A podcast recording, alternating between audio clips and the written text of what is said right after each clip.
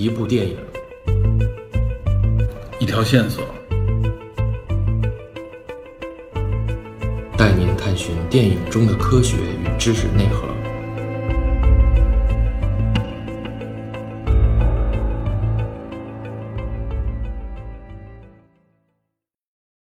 Hello，大家好，欢迎收听本期的电影侦探，我是 Peter。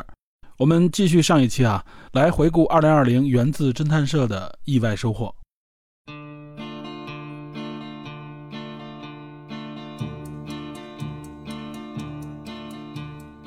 侦探社里的老听友 AI 啊，算是名副其实的一位昆虫学家了。他的主要研究方向应该是昆虫行为学，具体研究对象呢，应该是白蚁，可能也包括蚂蚁、蜜蜂之类的这些啊，都算是真社会性昆虫。他带来的这个主题分享呢，叫做《昆虫学家如何看待昆虫总动员》，可以说是非常有针对性了。这部《昆虫总动员》呢，是法国的一部动画电影。应该是在法国电视上播出的一个动画剧集，叫《微观小世界》的一个电影版。那么 AI 所谈及的这部电影呢，原名实际叫《微观小世界之失落的蚂蚁谷》。这个法国动画经常有一些小片段，我看到在微信上面传播，主要呢是以大部分的这种实景啊作为拍摄背景，在这个背景之上用 3D 动画来制作这种小的各种各样的昆虫。当然了，这些昆虫都非常的卡通化，而且全片呢没有任何的台词。风格独特，显得非常的诙谐轻松，同时呢，呈现出一个昆虫视角下奇妙的微观世界来。AI 这次分享呢，除了针对影片当中出现的昆虫以及它们的一些行为，和真实世界当中啊昆虫的行为做对比、做介绍之外，它更多的呢是介绍了一下昆虫学家实际上是在研究什么，以及他为什么选择了研究昆虫行为学。经他介绍呢，其实跟昆虫有关的电影啊非常之多。除了我们比较熟悉的那些啊，直接描写昆虫的电影，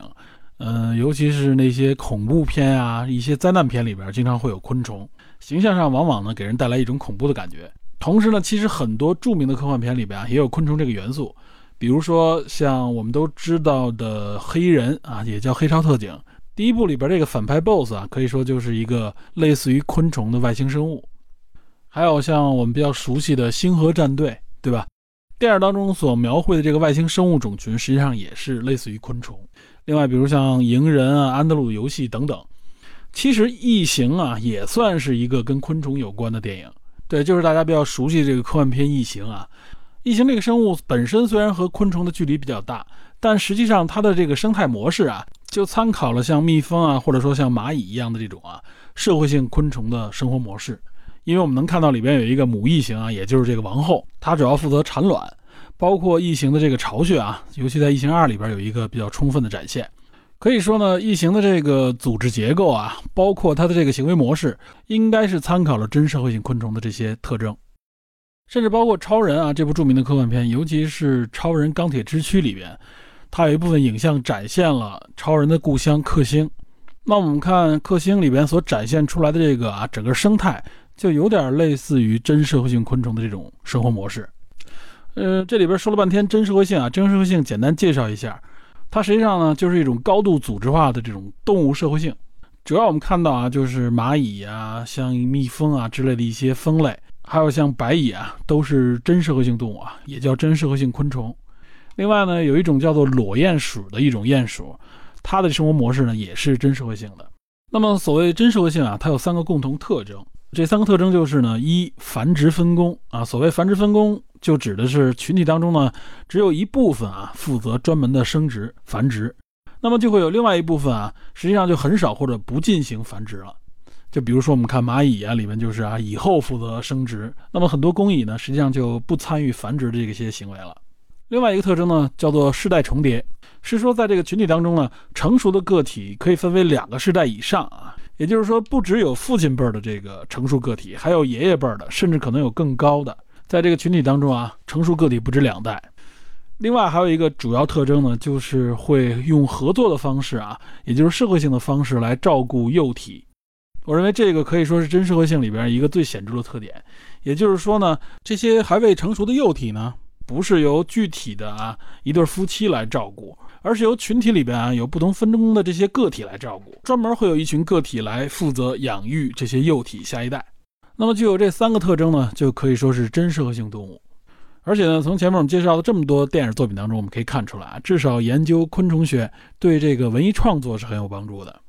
这当然是个玩笑，不过呢，也说明啊，就是研究昆虫的这些行为，实际上呢，对于我们了解地球上的生物，尤其是生物所组成的这个生态啊，是非常有价值的。这甚至关乎于人类如何生存下去这么一个命题。而且呢，研究真社会性动物啊，在整个的这个生物演化的进程当中是如何起源并发展至今的啊？可以说也非常有价值，因为无论是白蚁或者蚂蚁啊，都算是这个地球上啊最成功的物种之一了。这里还要特别说明一下啊，白蚁和蚂蚁的区别实际上是非常大的，它们并不属于同一目。白蚁和蟑螂的这个亲缘关系实际上更近一些。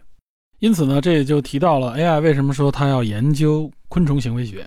他本人呢，并不是说特别喜欢昆虫的那种类型啊，对昆虫并没有那么狂热。那么他说他感兴趣的呢，实际上呢是和演化息息相关的，研究这些真社会性昆虫的行为模式，包括它们的演化路径，这些物种呢如何在这个世界当中生存，并且发展壮大到至今。这里的很多问题啊，尤其是社会性演化的这个问题，非常值得去研究。此时呢，AI 就提出了一个啊，我认为是这次分享内容当中印象最深刻的部分，也就是一位著名的动物行为学家，叫 Nicholas Steenbergen。国内翻译过来呢，叫尼古拉斯·廷贝亨。他在七三年呢，和卡尔冯·弗里希啊，就是发现这个蜜蜂舞蹈的这位昆虫行为学家，以及康拉德·劳伦兹啊，就是发现印随现象的这位动物行为学家，共同获得了当年的这个诺贝尔生理和医学奖。主要呢是奖励他们在这个动物的个体或者群体行为学方面啊做出的巨大贡献，也可以说是开创了现代动物行为学。那么这个尼古拉斯·廷贝亨呢？他就提出了认为是研究动物行为学最重要的四个问题，也就是 Timbergen for question。他这四个问题呢，被认为是现代动物行为学，包括社会生物学以及人类科学的跨学科研究基石。其实这一点也就说明啊，作为科学研究来说，那么提出怎样的问题，实际上是最至关重要的。我原来呢听说过这四个问题，也是一些啊科普人做的这个科普解读。但是我觉得呢，AI 作为一个研究昆虫行为的昆虫学家来说，他介绍和理解这四个问题啊，更有针对性，也更清晰透彻。一般的解读呢，就直接介绍这四个问题啊，也就是归纳为呢机制、成长、因果和演化。AI 介绍这四个问题呢，则是把它分为啊一个二乘二的四象限表格，在这个四象限表格当中呢，它分为两个维度来看待这四个问题。我的理解啊，这两个维度分别是一个是时间维度，也就是当前视角，或者说从发展的视角，也可以理解为是静态与动态的视角。那么另外一个维度呢，就是一个如何和为什么的问题。这个如何呢，也就是在问是一个怎样的机制啊，是如何运转啊，如何发生影响的。这个为什么呢，则问的就是说为什么会演化出这样的一个机制，会产生这样的变化。直观的听上去呢，可能会有一点晕啊。我们举一个具体的例子来看这四个问题。比如呢，很多动物都有眼睛这个器官啊，那我们该如何看待由眼睛所形成的这个视觉呢？从我们刚才说的啊，时间这一维上看，我们静态的来看眼睛啊，整个视觉系统它的结构是什么样的？包括眼球啊、瞳孔啊、视网膜、视觉神经等等，这也就是眼睛的机制。那如果我们动态发展来看啊，这个眼睛这个视觉是如何运作的呢？它等于是通过视觉器官呢，将这个光信号转变为了这种神经电化学脉冲。通过视觉神经呢，将这个电信号呢传递给大脑的视觉系统，从而形成视觉。这就是从动态的角度来看，眼睛是如何形成视觉的。那么这两个问题呢，就是从时间维度的这个动态和静态两个角度来看待如何这么个问题，也就是机制和生成过程。那么说完如何呢？我们从时间这个维度再看看为什么的这个问题。静态的看，为什么会有眼睛呢？那么简单来说，就是为了观察，为了发现食物，为了躲避危险。那么如果我们从动态的角度来看呢，也就是从整个历史的角度，从演化的角度上来看一下眼睛所形成的这个视觉为什么能发展到现在这个样子。最早的眼睛呢，应该是个眼点啊，它是由一些感光细胞集中所组成的。起初它的功能呢是辨别明暗，然后呢眼点呢逐渐形成一种凹陷。这个凹陷呢，是为了让不同的感光细胞啊感受到这个光线的角度不同，从而能更精确的辨别方向。然后呢，再随着时间的推移，这个眼睛不断的精确，不断的产生变化，适应不同物种啊在不同环境下的一个需求，所以呢，才会演变成现在这个样子和机制。这也就是从时间的动态和静态角度来看啊，为什么会有视觉？为什么会发展成现在这个样子？也就是因果和演化。综上所述呢，这就是我理解的啊，Timbergen for question 啊，这四个问题，即所谓的机制生成、因果和演化。其实我觉得呢，AI 的这个分享主要讲的呢，就是如何用演化的视角来理解我们看到的事物和现象。在这样的视角和问题之下呢，我们才能更深层次的来看待这个世界。当然了，实际上我的转述，我认为呢，也是一知半解。如果大家感兴趣呢，可以在侦探社里和 AI 和其他的一些专业的朋友们继续交流。因为其实围绕演化可以说是一个最重要的科学问题之一，里面可以涉及的领域以及讨论的内容可以说是无穷尽的。AI 呢，实际上也在小范围内啊，和大家一起搞过一个读书会。就是关于《自私的基因》这本书，这本书呢也可以说是最重要的科普读物之一。那么在这里呢，也是希望 AI 有机会呢，可以在更大的范围内啊，就演化这个话题和大家做分享和讨论。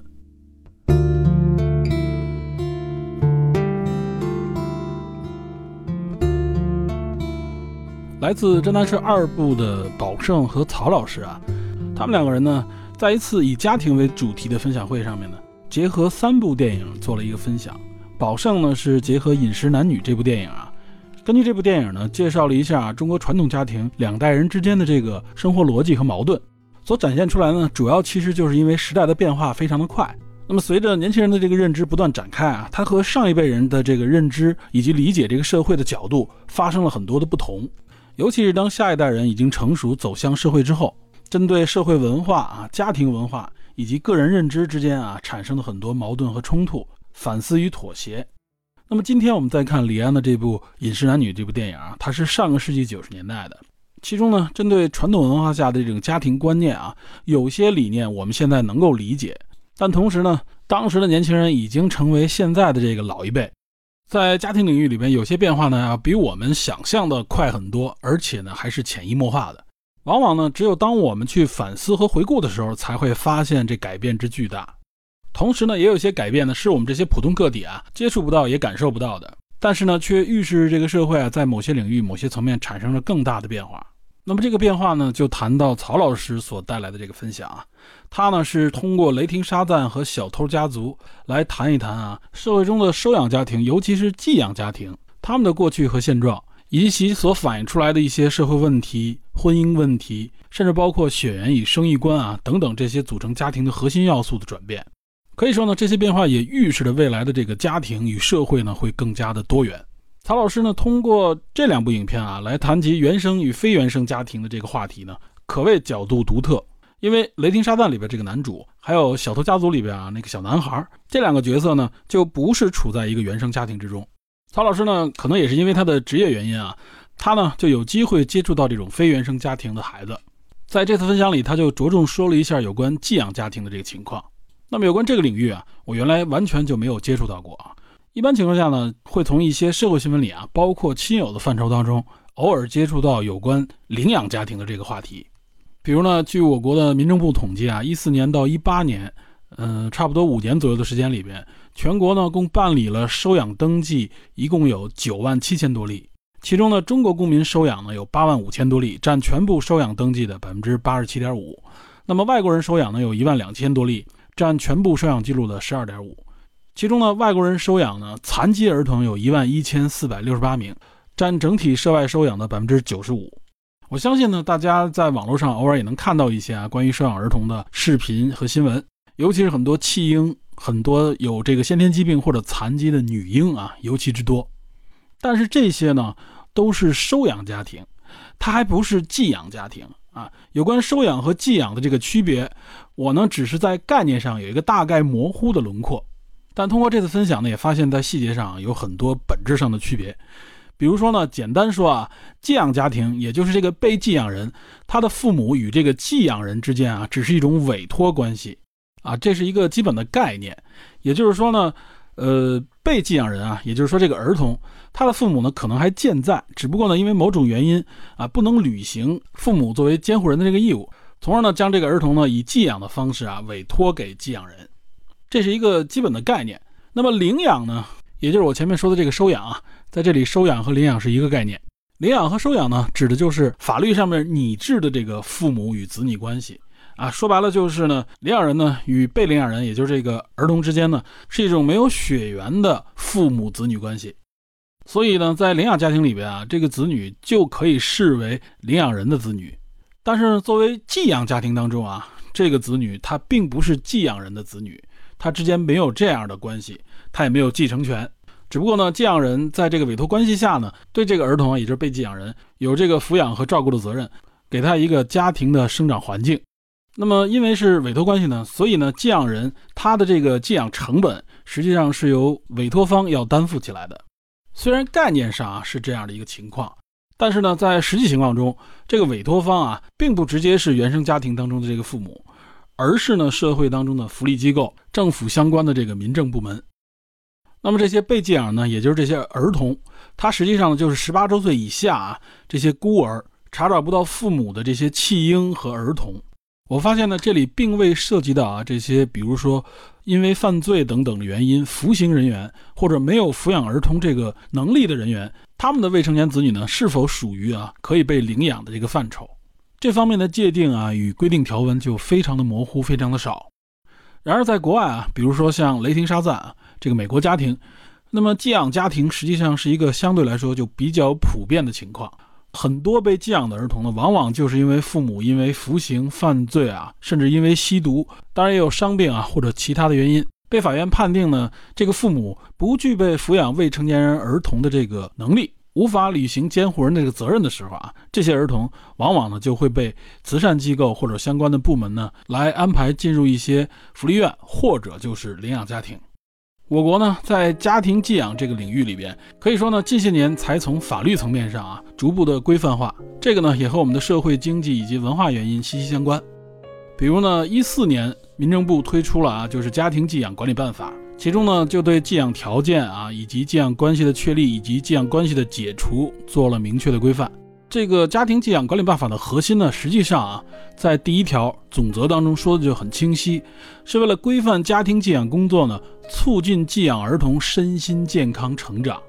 也就是社会呢对这些未成年人啊，对这些儿童的成长是负有责任的。当这个原生家庭啊不能够起到抚养儿童成长的这么一个作用的时候，那么社会呢就要肩负起这个责任来。那么相关的这些儿童福利院呢，并不是一个最好的归宿。对于儿童来说，应该让他们感受到一个完整家庭的生长环境，也就是进一步的明确和重视呢，家庭在这个儿童的生长过程中所起到的啊，几乎是不可或缺的一个作用。它的作用不仅仅是为了啊，降低所谓的这些问题儿童，所谓的这些未来社会的不安定因素，它并不是这样的一个目的，而是呢，就是让这个儿童在这个社会当中感受到应该有的一个家庭环境。曹老师呢，在这两部影片当中啊，非常细腻的去解读了沙赞和那个小男孩在成长过程当中的一些心理状态，也让我感受到是一个非常负责任啊、非常有爱心、有同情心的老师。那么这里也是希望啊，相关的这个问题呢，能够受到社会上啊更多人的关注，相关的立法与相关的这个支援环境能够更完善。从这里我们也能体会到啊，社会政府的这个责任非常之重。那么，作为领养的这个家庭啊，他们所肩负起来的这个责任也是非常巨大的。也就是呢，政府、社会和这些家庭个体之间啊，是一个非常紧密的连接关系，缺少任何一方啊，都不能够完成这个寄养工作。那么这方面呢，实际上我们啊是有很多啊值得向世界去学习的地方。政府的立法以及财政方面的兜底，社会与福利机构啊这个双方向的这个监督与协助。以及呢，社区与家庭啊，对寄养家庭的这么一个理解和支持的心态，才有可能啊，不让社会当中的任何一个儿童被遗弃。好，介绍完这么一个相对来说有点沉重的话题，接下来要介绍的这个分享呢，绝对算得上是轻松有趣而奇特了。就是来自三部现在寄养在本部的宋亮，结合自己呢在海外职业相关的这么一个经历呢，从业态内部啊来介绍一个非常神秘的行业。题目呢，我认为可以叫做“博彩能否决胜人生”。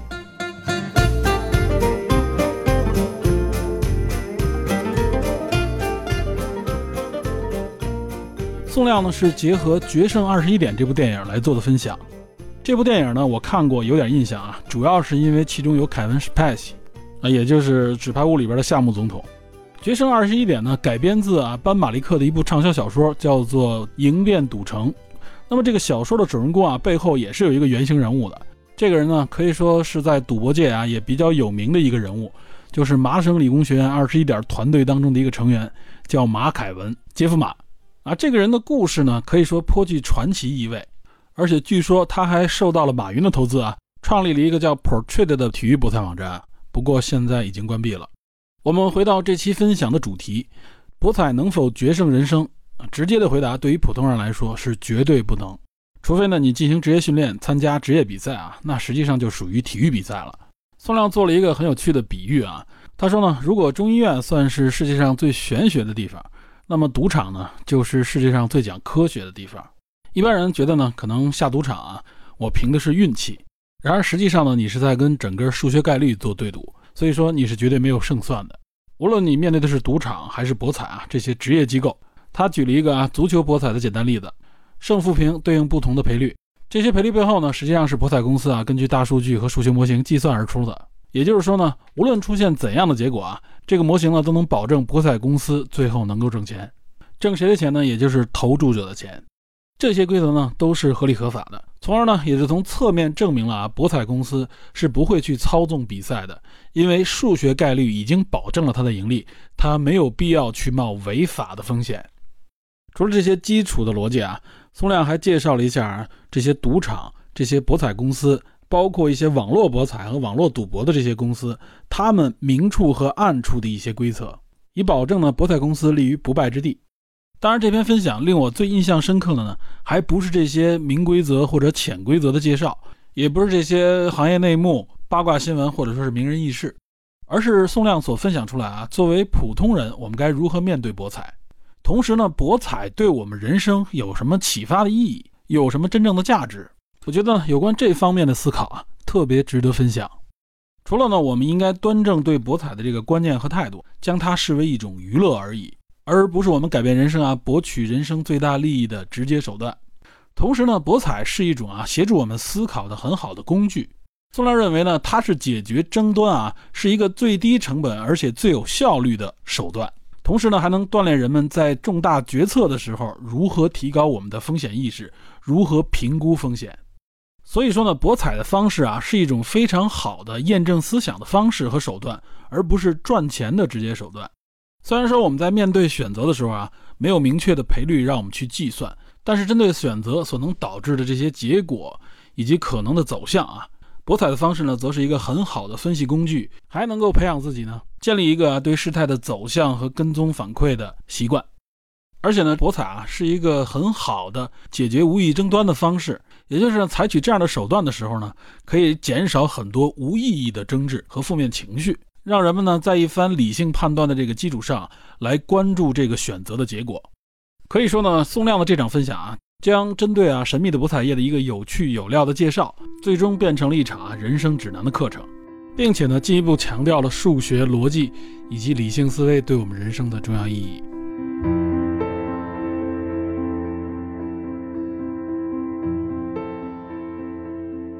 接下来的这个分享呢，实际上和上一期啊我提到的一个令我非常揪心的内容有着些许的联系，也就是来自二部的探员 Eric 所做的关于真菌的一次分享。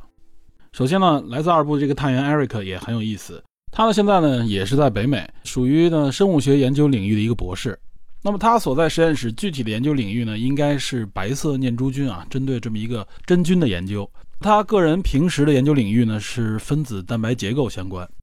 因此呢，我觉得啊，更确切的说，艾瑞克应该算是一个真菌学家。那么他在二部令人印象深刻的还有一个原因呢，是他平时呢喜欢健身，偶尔呢还在群里秀一下啊自己健身的照片，呃，就属于传说中啊练块的这个生物学博士，也可以说是我见过的生物学研究领域里边啊肌肉最发达的一位博士了。那当然了，我见过的生物学博士也不多。艾瑞克呢，平时的主要工作内容呢就是科研和讲课。他的业余爱好呢应该是健身。在二部里边啊，也非常愿意和大家一起互动，是一位非常有趣的年轻人。他此次的分享呢，是结合一部游戏和一部电影啊，来谈一谈所谓的僵尸真菌。在谈这个僵尸真菌之前啊，他首先呢先普及了一下真菌这个概念。原来我在节目里也经常提到的啊，这个生物的分类里边，我经常提这个玉界门纲木科属种八个层级啊，而不是原来传统上啊的一个七个层级，没有玉这么一个分层，直接就是界门纲木科属种。那么从玉的这个分类上来看啊，就包含了细菌、古细菌和真核生物域啊这三个域。平时所说的真菌在哪个域里边呢？它实际上是属于真核生物域，在真核生物域里边有一个真菌界。那么从这一点，我们首先就有一个概念就能理解了，也就是真菌它不是细菌，而是属于真核生物。那么细菌和古细菌之所以不属于真核生物呢，主要其实就是因为啊它没有细胞核，所以说呢细菌和古细菌也叫做原核生物。真菌之所以可以叫真菌界呢，实际上也是因为它们是由一个共同祖先演化而来的。当然了，这个证据来自于分子生物学啊，也就是通过呢分析这个遗传分子的差异而得来的。但是呢，在学界的传统里边啊，真菌的研究往往放到了这个植物学的领域里边。实际上呢，从分子证据上显示啊，真菌和动物之间这个关系要比和植物之间的啊更近一些。在我们平时的日常生活当中啊，其实我们就能看到很多真菌。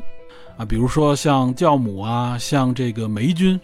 啊，包括这个蘑菇啊，蘑菇本身呢就是一个非常典型的真菌。那么尤其是平时我们所吃的啊，这个蘑菇，也就是所谓的食用菌，那个一般呈伞状的这个结构啊，它实际上是真菌的子实体，也就是真菌呢产生孢子的这么一个啊生殖体。其实真菌呢对于人类的这个用途啊非常的广泛，也非常的重要。除了我说的这个蘑菇之外呢，比如说像我们食用的食物当中，比如说像啤酒啊、葡萄酒啊、奶酪啊，它们的生产过程啊都离不开发酵。那么这里呢就会涉及到酵母菌，还有像医学当中啊也会用到，比如说像青霉素啊，它就是来自于霉菌。而且呢，像一些致幻剂呢也来自于真菌。另外呢，比如说真菌呢也会造成一些感染，它也会治病啊。所以研究真菌非常重要。这部分呢实际上就是艾瑞克在前面啊做的一个铺垫和科普式的分享。然后呢，才是这次分享的这个主题，也就是所谓的这个僵尸真菌。通常情况下，大家比较熟悉的，比如像《生化危机》，《生化危机》里边这个 T 病毒啊，它指的是一种所谓的僵尸病毒。《生化危机》呢，也是源自于啊卡普空的一个著名的恐怖游戏，后来呢还改编成了电影啊，拍了若干部。艾瑞克所介绍的这个游戏呢，叫做《最后生还者》。那么这个游戏里边所造成这个僵尸化的啊，不是病毒，而是由于真菌所引起的。呃，这个游戏今年很火，主要呢也是因为这个《最后生还者二》啊，它作为这个续作呢，因为游戏情节啊以及人物方面的这个设置，导致呢这个游戏的很多粉丝对创作者表示强烈的不满。其实呢，游戏本身的质量还是相当过硬的，只不过呢在情节上面啊颇具争议，这也间接说明了这个游戏的质量啊，也就是它的代入感有多强。不过艾瑞克这次分享啊，肯定不是要聊这个游戏本身的内容，而是要聊我们刚才所说的啊，就是真菌这个话题。引发这个全球末日的真菌是什么呢？按照游戏的设定啊，也就是在现实世界中存在的一种叫做偏侧线虫草菌的变种。那么在现实中呢，这个偏侧线虫草菌啊，它实际上呢，早在19世纪中叶啊就被人类发现了。它呢是一种寄生真菌，属于呢线虫草属。这个偏侧线虫草菌呢，又俗称僵尸真菌啊，它主要呢会感染一种蚂蚁。感染蚂蚁的这个神经中枢啊，呃，类似于我们所理解的这个蚂蚁的大脑，从而呢，它就能控制蚂蚁的身体。控制蚂蚁的身体做什么呢？就是找到适合这个真菌生长的环境。一般情况下呢，这个蚂蚁就会爬到树上，找到这个叶片的背部，趴在这个叶片的背部，然后呢，用蚂蚁的这个颚狠狠地钳住这个叶子的叶脉，钳住之后呢，就不会再松开啊，直到这个蚂蚁的死亡。一般情况下呢，这个时间会持续四到十天左右。所以呢，蚂蚁被控制这段时间里面啊，蚂蚁应该还是活着的，但它的行为不受自己的控制了，就像一个行尸走肉一样。这个四到十天的时间呢，实际上也是这个真菌在蚂蚁身体内部繁殖的一个阶段。然后蚂蚁死后呢，会从蚂蚁的头部啊长出一个子实体啊，就类似于一个，我们可以理解为类似于像一个小蘑菇一样啊。这个子实体破裂开以后呢，会释放出它的孢子。这个孢子里呢，实际上就含有大量的这个偏侧线虫草菌，它释放会有一个范围啊。当这个范围内，如果比如说落到了蚂蚁的身上，那么这个蚂蚁就很有可能会被感染。然后呢，再重复刚才我们说的这个步骤，在游戏里边啊，也很像这个设定，也就是被感染的人类呢，会分为四个阶段啊。那么这四个阶段呢，也就是四种不同形态的这个僵尸。第一阶段呢，就是这个奔跑者；第二阶段是潜伏者；第三阶段叫做寻生者；第四阶段叫做巨无霸。前两个阶段呢，这个被感染者啊，他还具有视力，所以他主要攻击人类的方式啊，也就是他传染的这个方式呢，就是直接这个咬食人类。那么到了第三阶段啊，他已经失去视力了，他主要呢就是靠声音来辨别，因此呢，他会循着这个声音来攻击人类。等到了这个第四阶段呢，就应该属于呢这个真菌在它的宿主这个人的身体里边已经完全成熟了的阶段。此时呢，这个宿主的身体啊就会非常的庞大，因为浑身长满了这个子实体啊，令它非常难以被攻击，而且呢还会不断的释放出啊这个成熟的孢子，里面也就带有大量的这个传染源啊，也就是这个僵尸真菌。因此呢，我们可以看出啊，这个设定它也是参考了偏侧线虫草菌这类僵尸真菌的特征。那么在实际的现实中啊，蚂蚁是怎么对抗这种真菌的呢？蚂蚁本身呢，在群体内部啊，它们有的时候呢，就是会相互的清理这个身体。清理身体的目的是什么呢？就是为了防止啊，有这些像偏侧线虫草菌的这些孢子啊附着在身体上。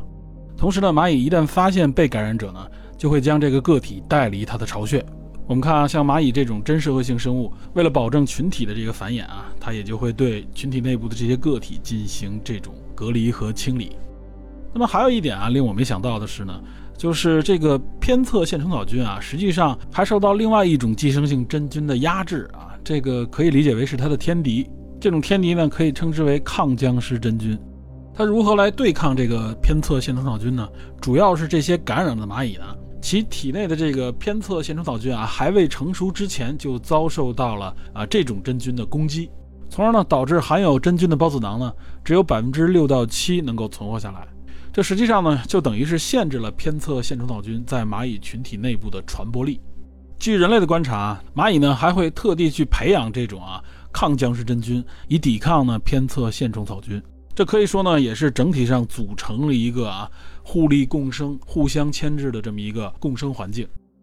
那么，另外呢，Eric 介绍那部电影呢，叫《天赐之女》。这个电影讲的呢，也是人类呢被这种真菌感染之后呢，会变成僵尸。然后呢，这个所谓天赐之女，实际上呢是被感染了的孕妇生下的孩子啊，有这么样的一个群体。他们呢，平时在正常的情况下和人类是没有什么差别的，就是一个正常的人，智商、行为各方面都没有差异。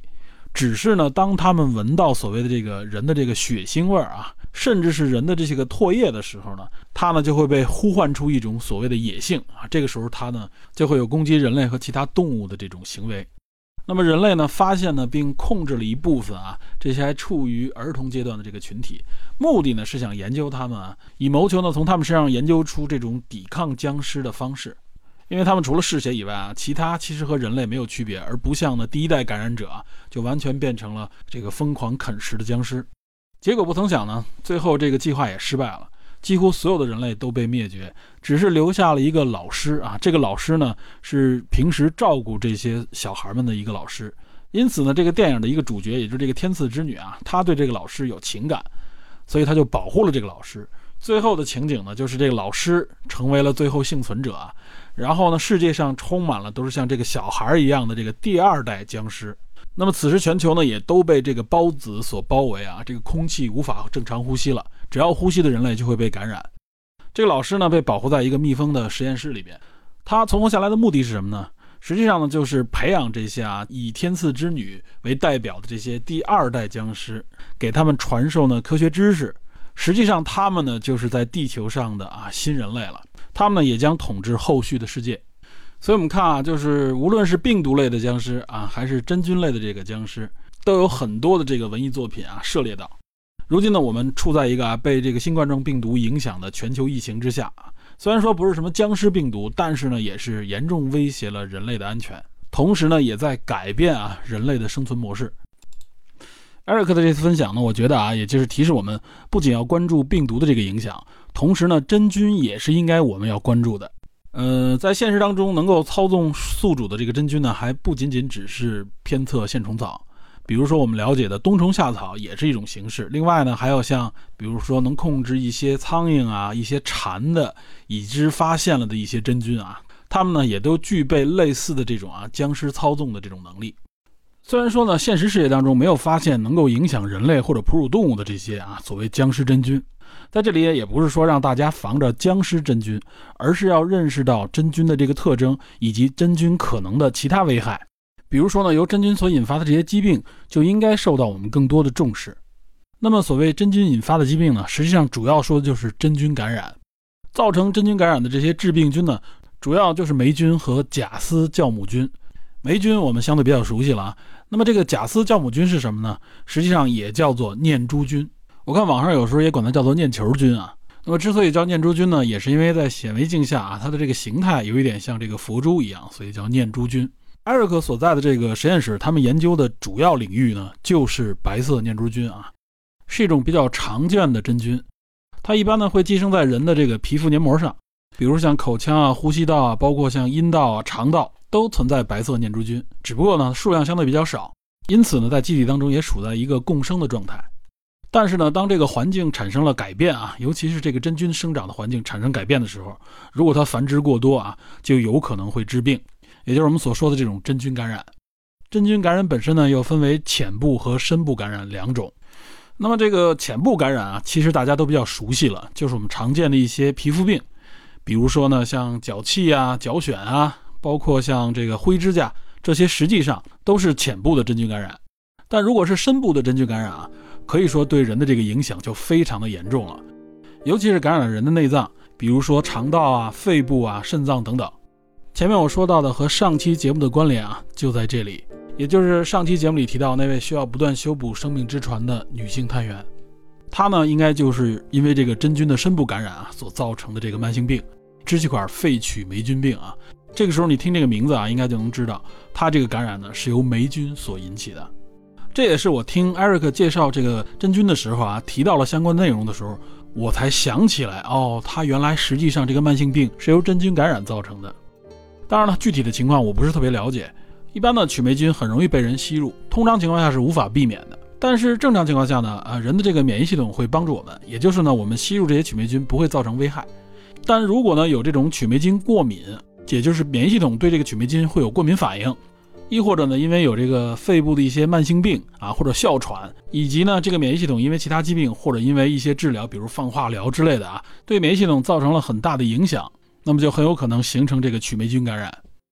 我们一般听说过的啊，比较有害的这个曲霉菌，比如说像这个黄曲霉，还有像这个烟曲霉啊，通常在一些腐烂变质的食物上面，在一些发霉的物质上面啊，包括一些中草药上面啊，由于它的贮藏方式，就很容易形成曲霉菌。当然了，不仅是曲霉菌啊，中草药里边很多就包含有大量的真菌，以及呢含有真菌的这些毒素。所以我在这里也是提醒大家啊，中草药，尤其是直接喝的这个汤药，一定要非常小心。我强烈建议呢，不要服用，因为中草药本身啊，中药材的这个贮藏、运输，包括制作的过程当中，这个真菌以及真菌毒素的感染啊，就是一个普遍现象。这里也是结合上一期我们提到的有关制药方面的那些内容，大家切记切记。我们回过头来啊，再说这个真菌感染，尤其是这个深部感染啊，治疗起来呢难度就很大。即使呢是这个浅部感染啊，它也很难治。主要就是因为真菌呢和人体本身就处在一种啊偏离共生的状态，真菌适应环境的能力又很强，所以呢清除它就变得很难。尤其是我们知道啊，就像一些脚癣啊，包括像灰指甲就是甲癣，治疗起来时间非常长，那就更不用说深部感染了。艾尔克他们这个实验室所研究的这个白色念珠菌啊，刚才我们也说了，更多的这种深部感染呢，实际上就是由白色念珠菌所引发的。主要原因呢，也是它本身就在人的身体里边存在啊。当你的免疫环境、免疫系统发生变化啊，也就是说呢，可能更适合白色念珠菌繁殖啊，或产生一些其他的变异的时候，就会引发这种感染。这种感染呢，也叫浸染式感染啊。嗯，据说是人体最难治疗的真菌感染的疾病。所以由此也可以看出来，艾瑞克他们研究的这个领域啊，也是非常的重要。最后，艾瑞克也是说呢，就是抗真菌的一些药物呢，实际上是很少的。也就是抵抗真菌呢，实际上并不是像我们想象的那么的容易，因为必定它和我们的身体里长期共存啊，本身可以说它就属于我们身体当中的一部分。辨别并清理或者杀死它们是一件挺难的事情。那么同时呢，治疗的时间又长，那么治疗时间一长呢，又容易产生这种耐药性。而且呢，针对真菌啊，抗生素是没有什么作用的，真正起作用的呢是抗真菌素。这里呢包含像什么多烯类啊、嘧啶类啊、烯丙胺类啊，还有像唑类。那么二部那个探员，他对抗这个肺曲霉菌感染所用到的药物之一，我们上届提到过了，就是这个伊曲康唑，也就是这个唑类的抗真菌素。但是由于这种长期的，如果大剂量的这个治疗呢，往往呢也会对人的这个其他的脏器造成伤害，比如说呢对肾脏啊、对肝脏就有可能造成一些损害。不过呢，近期也有一些报道呢，随着科研的进展，一些新型的抗菌肽。有可能会成为呢更加有效、更少伤害的对抗真菌、抑制真菌的手段。因此呢，综上所述，对真菌的这个研究，包括对抗真菌、抑制真菌，如何更好的利用真菌，让它和人类呢更好的共生。可以说，通过 Eric 的这次分享呢，让我有了一个更深的认识。同时呢，我也相信，在不久的将来，二部这位探员不必再为修补这艘生命之船而烦恼，也可以靠在这艘生命之船上，从容的享受生活，欣赏风景。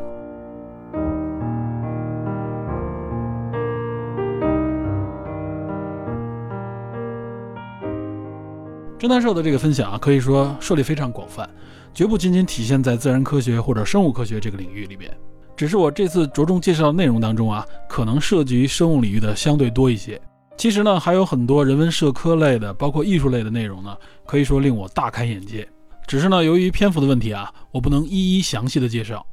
比如呢，生活在北欧的语言学者啊，弦月，他是来自本部的探员。他呢就介绍过几次啊有关北欧的这个生活见闻实录，尤其他呢是语言学专业啊，所以他介绍一些内容的时候呢，沿着语言学的这个脉络去分享，也是非常有趣。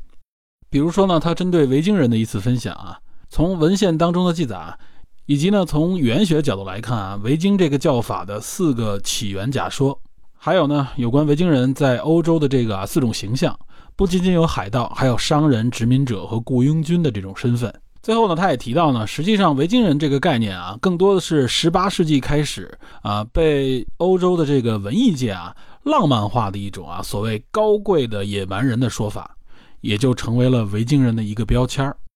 贤叶姐呢娓娓道来啊，顺便就将很多欧洲的一些文化历史呢，沿着一个线索展现给了我们。就好像是带着探员们完成了一次啊深度的北欧人文之旅。另外呢，同样是来自欧洲啊，师从名门，正在导演专业深造的来自二部的探员王导，他以一个非常专业的角度呢，为我们做了两次拉片式的分享。这两次分享呢，都是结合姜文的影片，一部呢是《鬼子来了》，另外一部呢是《太阳照常升起》。这两部影片可以说都是姜文非常著名而且口碑颇高的影片。那么听了王导的分享呢，我可以负责任的说啊，这才是专业的从视听艺术的角度来解读一部电影、一位导演的艺术表达，其中所涉及的这个文化和艺术领域的专业内容是非常之多的。很多探员也表示啊，希望王导有空呢给我们多拉几部影片。另外呢，还有一位来自二部的啊神奇的探员叫凯蒂亚，他呢通过俄罗斯的一个真人秀电视节目叫做《通灵之战》呢。来做了一次呢有关灵魂与异世界的分享，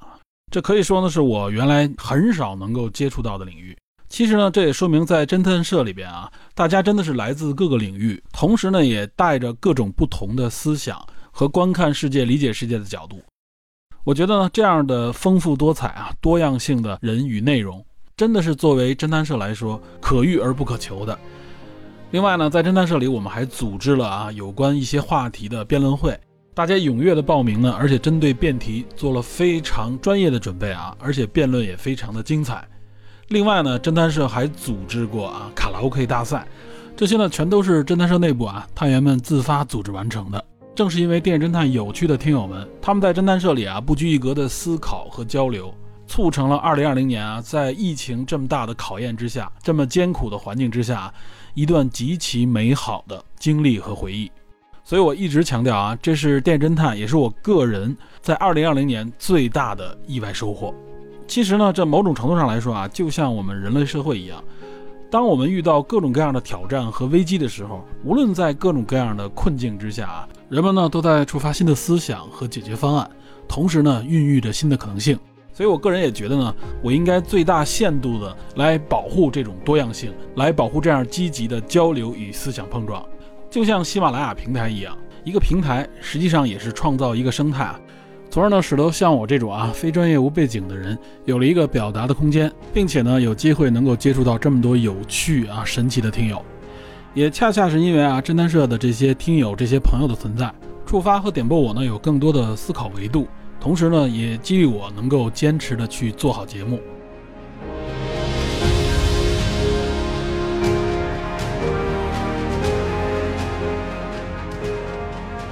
在本期节目的最后呢，同时呢，也是二零二零年的结尾，